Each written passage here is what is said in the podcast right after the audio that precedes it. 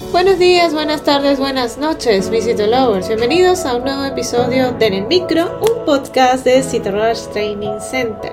El primer podcast que habla temas de citopatología y marketing digital en salud. Mi nombre es Dai García y en el episodio de hoy hablaremos de la Yoda Moeva Bushley, un hallazgo excepcional en la frotis de PAP, cervicales y anales. Comencemos.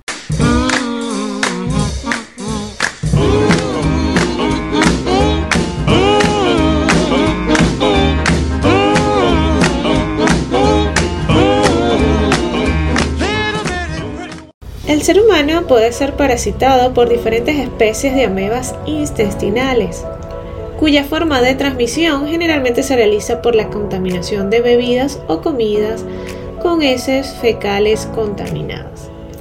La Yodamoeba bushley se considera un agente no patógeno y podemos encontrarla de forma excepcional en las frotis cervicales y anales.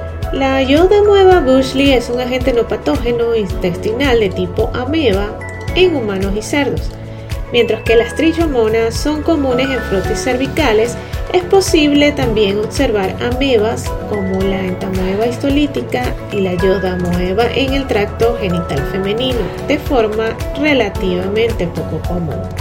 Asimismo, es posible observar entamoeba gingivalis en pacientes con DIU, dispositivos intrauterinos y colonizados por actinomyces. En Perú se han detectado distintas especies de parásitos intestinales en agua proveniente de pozos y acequias, así como en alimentos crudos y cocidos. Entre los enteroparásitos no patógenos encontrados en una zona rural altandina de Perú, la frecuencia de la Iodamoeba bushley es del 14.3%. En países en vías de desarrollo con deficiencias de saneamiento ambiental, la mebiosis es una enfermedad endémica. Las principales áreas de riesgo son México, la zona oeste de Sudamérica, el oeste de África, Sudáfrica y zonas del Oriente Medio e India. Dada la dificultad de diferenciar morfológicamente entre las distintas especies del denominado complejo entamoeba, se han desarrollado diferentes métodos diagnósticos, inmunológicos y moleculares.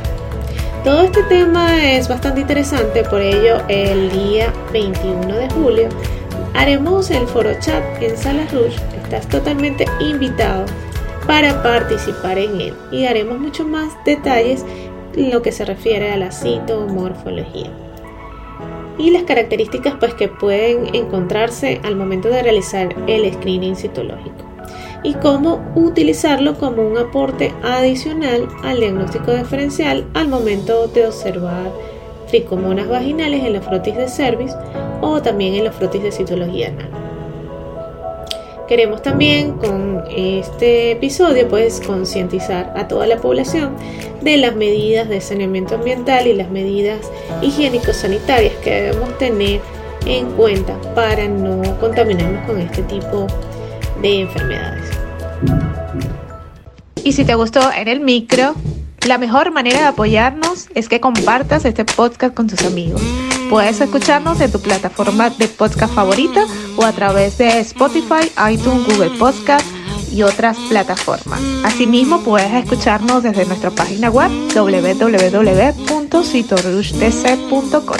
Asimismo, recuerda revisar nuestros artículos en el blog en la misma página web y seguirnos en las redes sociales como arroba en Twitter, Facebook, Instagram y TikTok y suscribirte al canal de YouTube. Mi nombre es Dai García y soy CEO and founder de Cito Hasta una próxima emisión.